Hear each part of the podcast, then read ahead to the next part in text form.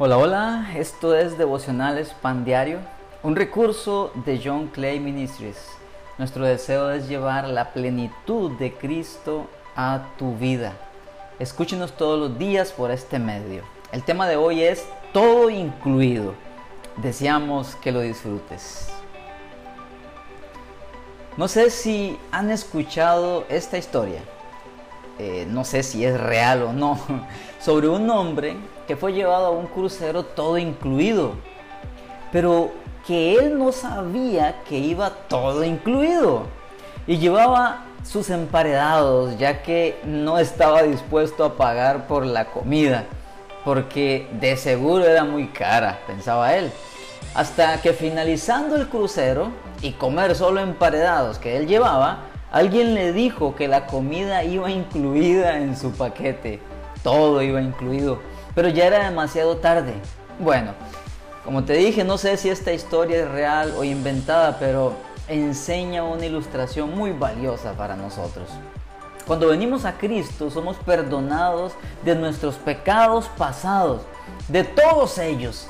Pero en el camino pecamos vez tras vez y no porque amemos el pecado, pero la verdad es que fallamos y esto nos daña la comunión con nuestro Señor. Y hay mucha gente que al fallarle al Señor deja todo botado y se alejan porque creen que ya son desechados por el Señor. Pero hay otro grupo de gente que por sus propios medios busca cómo restaurar su relación con el Señor, ya sea haciendo cosas buenas o votos, o ya sea ayunando como autocastigo o haciendo otras cosas. Pero ¿sabes qué? Todo esto es como el caso del hombre que hace sus propios emparedados en un viaje que tiene todo incluido.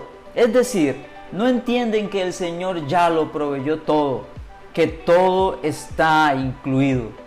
Hoy quiero dirigirme a cristianos genuinos que aman al Señor con todo su ser, pero que al fallarle se sienten indignos y les da vergüenza tener comunión con el Señor y se están alejando de Él o están buscando ganarse el perdón del Señor en sus propias fuerzas.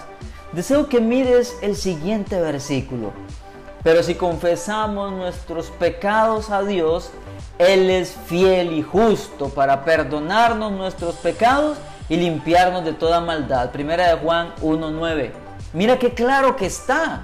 Ya todo fue provisto por el Señor. Él sabía que tú y yo le íbamos a fallar, que íbamos a pecar, aunque no amamos pecar, pero lo cierto es que pecamos y nos dejó esta hermosa verdad.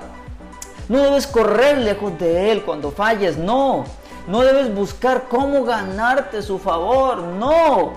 Solo necesitas creer lo que dice primera de Juan 1.9 y ponerlo por obra. Es decir, número uno, confiesa tu pecado al Señor en oración. Número dos, cree que el Señor te perdona y te limpia porque es fiel. Y número tres, aléjate del pecado y corre al Señor cada día por medio de la oración y la lectura de su palabra. El Señor te ama y me ama tanto que dio su vida en la cruz pero no creas que te salva y ya, te deja a la deriva. Él está cuidando de ti y desea que tengas comunión diaria con Él.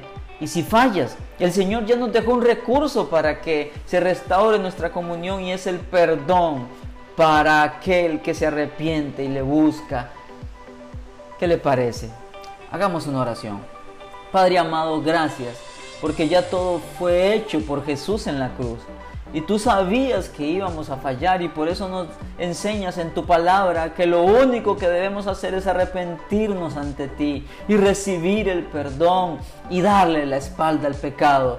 Porque a tus ojos somos valiosos, valemos la sangre de Cristo Jesús. Gracias Padre, muchas gracias.